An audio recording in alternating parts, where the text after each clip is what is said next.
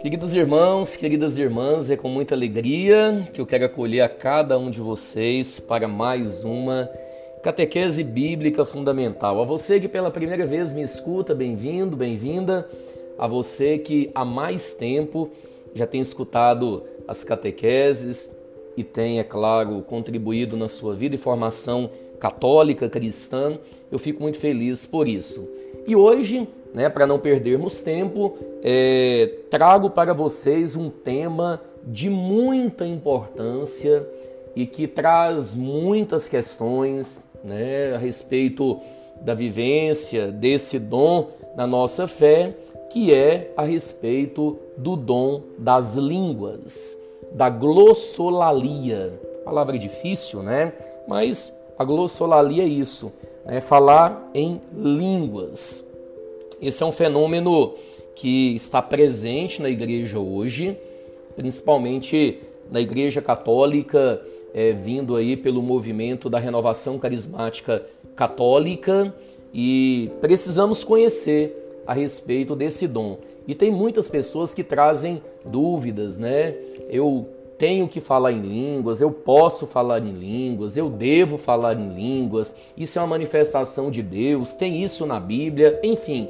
Como é que, que funciona, né? Poderíamos até perguntar para que serve e como recebê-lo. E desde já, eu lhes digo que existe muita confusão na mente das pessoas a respeito desse dom, dom das línguas. Muitas pessoas até pensam que falar em línguas significa ter o dom de ensinar a palavra de Deus numa linguagem humana não aprendida anteriormente, como aconteceu lá em Pentecostes, Atos dos Apóstolos, capítulo 2. Outros tiram do contexto certos textos de São Paulo e até afirmam que Paulo desencoraja o uso deste dom. Embora provavelmente bem intencionados, essas pessoas se enganam, porque um estudo discernido da Escritura vai até mostrar que há três aspectos no dom de línguas. Preste atenção. Primeiro, em alguns casos é um sinal miraculoso, frequentemente é uma mensagem normal de Deus à Assembleia, e na maioria dos casos é um belo dom de oração. Além disso, longe de menosprezar o dom, Paulo o tinha em alta consideração por seus vários usos. Falar do uso público. A maioria dos conselhos de Paulo sobre as línguas na primeira carta aos Coríntios, fala sobre o uso disciplinado das línguas nas reuniões públicas dos discípulos para a oração e a partilha. E ao dar esse conselho, Paulo estava indo ao encontro das necessidades da igreja de Corinto e respondendo às perguntas que lhe faziam. Isso você pode ver em 1 Coríntios, capítulo 7, versículo 1, capítulo 11, versículo 18 e capítulo 12, versículo 1 Entenda, longe de desencorajar o uso das línguas, Paulo estava encorajando a usá-las com propriedade, para o benefício comum. No contexto público, duas funções possíveis eram preenchidas por este carisma: a mensagem e o sinal. Quando o dom é usado para levar uma mensagem, o que é falado à assembleia em línguas deve ser inteligível. Daí Paulo aconselhar sobre a necessidade do carisma da interpretação. 1 Coríntios, capítulo 14, versículo 5 e versículo 27. Interpretação não é tradução, entenda isso. Pois quem interpreta não compreende os sons estranhos pronunciados, mas o intérprete ele é inspirado pelo Espírito a partilhar na fé a intuição ou a ideia do que seja a mensagem. Nisto é semelhante à operação da profecia. Paulo encoraja aquele que fala em línguas a pedir para si mesmo o poder de interpretá-las. 1 Coríntios capítulo 14, versículo 13. O dom, ele pode também servir de sinal os sons estranhos, articulados, são às vezes inteligíveis por eles mesmos, miraculosamente, sem a necessidade de interpretação. Neste caso, a pessoa para quem o sinal é dirigido poderá compreender os sinais, porque eles são verdadeiramente linguagem humana de seu conhecimento. Isso é o que parece ter acontecido no dia de Pentecostes e talvez na conversão de Cornélio, Atos capítulo 2, versículos de 4 a 12, Atos capítulo 10, 45 46. Vemos também os exemplos atuais disso, né? Isso acontece. Falando do seu uso na oração pessoal, a gente vê muitas pessoas que gostam de orar em línguas. Aquele que fala em línguas não fala aos homens, senão a Deus. Ninguém o entende, pois fala coisas misteriosas sob a ação do Espírito Santo. 1 Coríntios capítulo 14, versículo 2. Se eu oro em virtude do dom das línguas, o meu espírito ora, mas o meu entendimento fica sem fruto. É outra é, tradução, 1 Coríntios capítulo 14, é, versículo 14.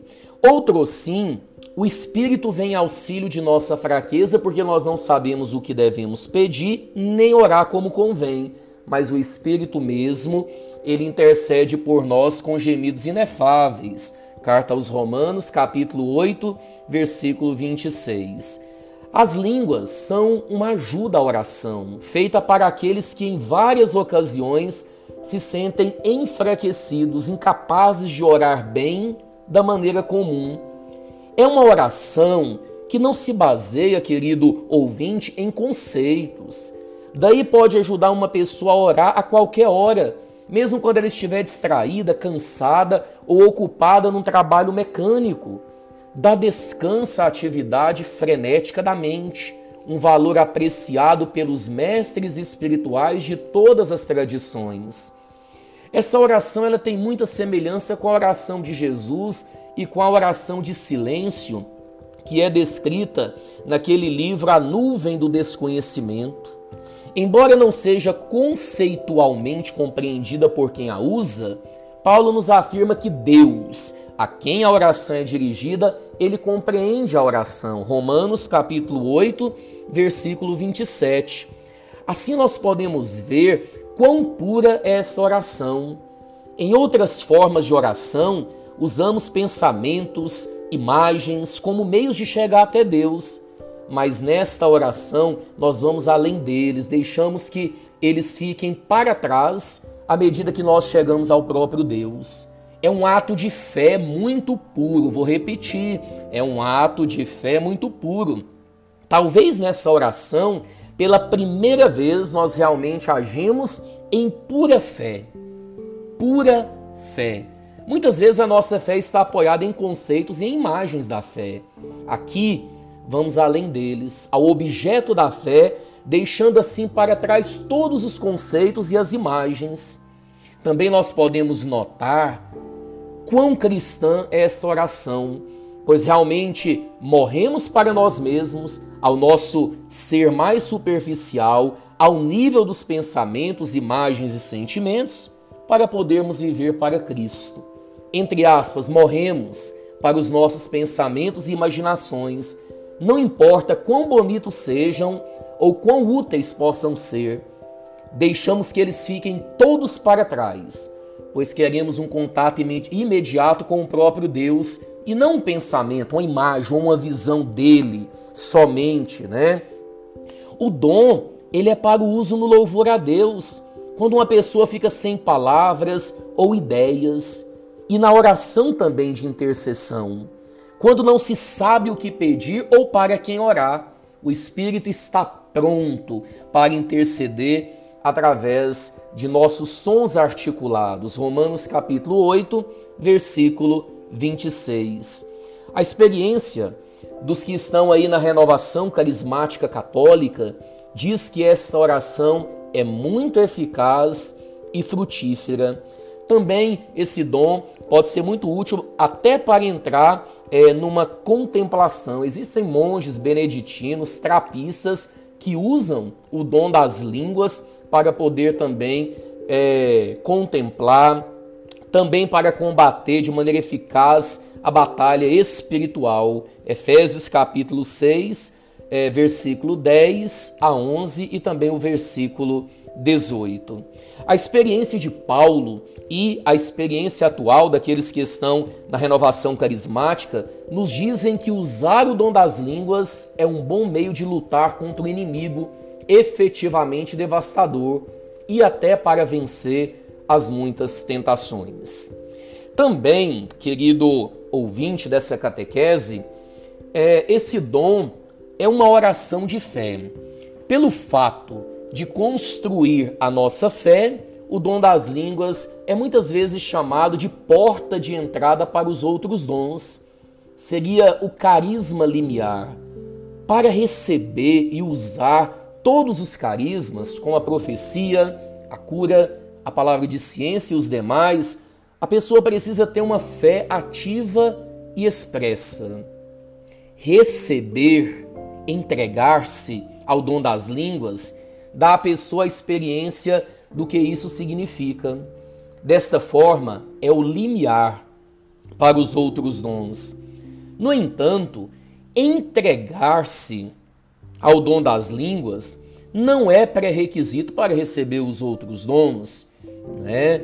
Se você pode é, estar vendo 1 Coríntios capítulo 14, versículo é, de 4 até o 5. Naturalmente, orar em línguas é apenas uma das muitas formas de oração. Aqueles que estão na renovação carismática também usam muito a oração litúrgica, a Eucaristia, o ofício divino e outras formas tradicionais né, de oração e de devoção particular. Paulo encoraja isso dizendo também: orarei com o espírito mas orarei também com entendimento. 1 Coríntios capítulo 14, versículo 15. A oração em línguas não pode ser julgada por si mesma, porque ela vai além do pensamento, além da imagem. Nada fica pelo que ela possa ser julgada. Na oração ativa conceitual, podemos fazer alguns julgamentos depois que oramos. Exemplo, né? Tive umas sensações boas, tive muitas distrações, mas tudo isso é irrelevante nesta oração em línguas, portanto, nada fica pelo qual ela possa ser julgada. Existe, porém, uma forma que permite ao que é bom nesta oração ser confirmado para nós. Nosso Senhor disse: Podeis julgar a árvore por seus frutos. Se formos fiéis a essa forma de oração, tornando-a uma parte regular do nosso dia, rapidamente iremos discernir o amadurecimento dos frutos do Espírito em nossas vidas. E aqui nada mais importante do que você, movido pelo Espírito Santo, fazer essa experiência. Para terminar, alguém poderia perguntar, mas padre, como receber este dom? Nós estamos vendo aí, pelo que São Paulo diz, que é um dom né, do Espírito Santo, é um dom de Deus, é um presente dado. É possível você receber? Bem, este dom, querido ouvinte, em seus três aspectos, é um meio e é uma oportunidade de nos entregarmos totalmente, né, mesmo o nosso intelecto. É um meio, é uma oportunidade de nos entregarmos, né, a Deus e entregar a ele o nosso intelecto, ao senhorio de Jesus. Se alguém tiver sede, venha a mim beba. Quem crê em mim, diz a Escritura, né? Do seu interior manarão rios de água viva. João capítulo 7, 37 a 38. Se nós queremos receber este dom, devemos, primeiramente, ansiar pelo dom. Reflita você sobre as Escrituras, né? esteja convencido na mente e no coração de que este dom é de Deus, dado à igreja hoje, à disposição nossa, dos fiéis esse não é um dom apenas de quem é da renovação carismática. É claro que a renovação carismática faz um bem enorme na propagação dos carismas, inclusive do dom das línguas, mas é um dom para todo fiel batizado, carismado. Lembre-se das palavras de Paulo: aspirar igualmente aos dons espirituais, desejo que todos faleis em línguas. Graças a Deus que possui o dom de língua superior a, todo, a todos vós. Aquele que fala em línguas não fala aos homens senão a Deus, e aquele que fala em línguas edifica-se a si mesmo. Orarei com o espírito, mas orarei também com o entendimento. Orai o tempo todo no espírito. Isso você pode ver em 1 Coríntios capítulo 14, versículo 15 e em Efésios capítulo 6, versículo 18. Então, primeira coisa, ansiar pelo dom. Segundo, vir a Jesus e pedir o dom da oração. Conte-lhe o desejo que está no seu coração, peça com amor e fé esse dom. Terceiro, aceitar o dom de Jesus na fé e começar a usá-lo. Saiba que Deus ouviu a sua oração. Lucas capítulo 11, versículo 13. Fale deliberadamente em sons ininteligíveis enquanto a sua atenção se concentra inteiramente em Deus. Deve-se ter a intenção de que estes sons sejam para oração de louvor ou de intercessão. Inicialmente, o dom ele pode ser muito rudimentar, as mesmas duas ou três sílabas repetidas sempre, mas o uso regular e persistente do dom, digamos aí uns 15 minutos todos os dias, levará em poucos dias a uma língua mais desenvolvida e satisfatória. Nossa base para esse método é a fé expectante, tantas vezes ilustrada e encorajada na Escritura. Por exemplo, no Evangelho de João, capítulo 2, versículo 7, é, versículo 7, Lucas capítulo 17, 12 a 16, Mateus 14, de 22 a 31. Aqui as pessoas envolvidas, elas tinham que dar o primeiro passo. Elas tinham que agir sem levar em consideração os riscos de que nada pudesse acontecer e apoiando-se inteiramente na bondade de Deus e no desejo de agir. E porque acreditaram e agiram nessa fé, descobriram para sua felicidade que haviam realmente sido abençoadas.